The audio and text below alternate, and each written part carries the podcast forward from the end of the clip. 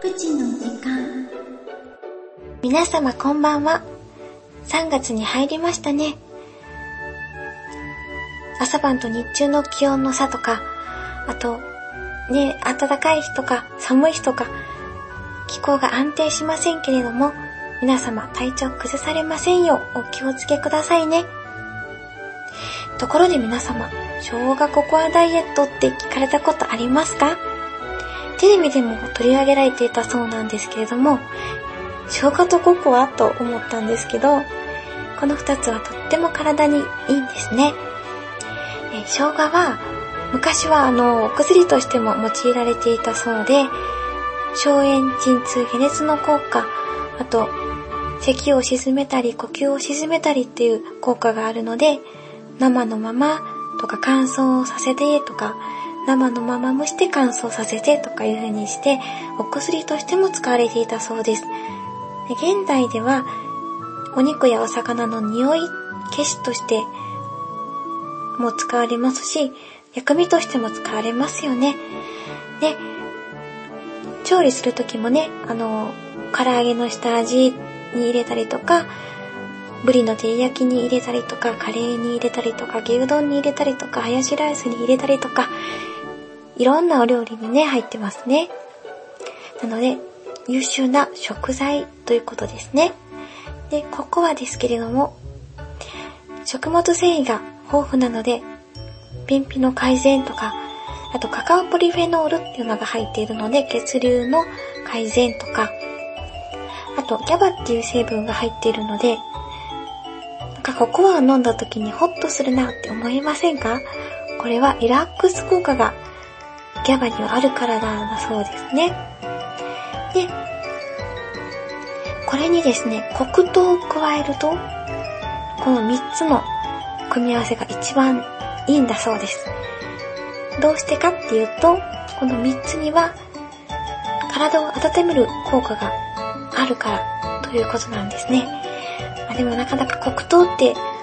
お家に皆さんありますか？えっと、ポイントは、純ココアを使うことと、生の生姜を使うこと。生姜は皮付きです。えー、でも、私苦いのが苦手なので、えー、ちょっと無理かと思って、あの、スティックタイプのココアを使いました。そして飲んでみました。飲めますよ、これ。結構美味しかったです。作り方なんですけれども、お湯、または豆乳か牛乳 200ml に対してココアパウダー小さじ山盛り2杯、スティックの場合はね、もう一袋入れてしまっていいですね。次に、皮付きの生の生姜を親指の頭分ぐらいをすりおろします。まあ、小さじ1杯から2杯ぐらいですかね。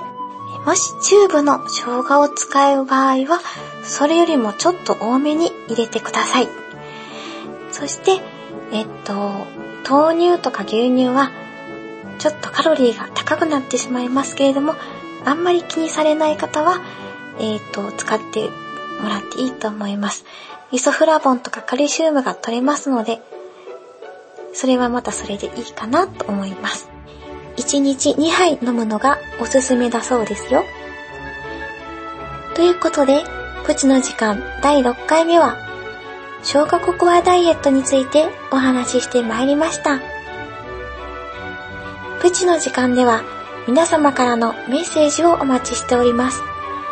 番組の感想や皆様のプチのお話、ぜひ聞かせてくださいね。アドレスは、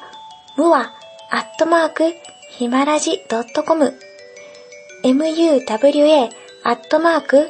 himaraji.com です。本日もお聞きいただきありがとうございました。それではまた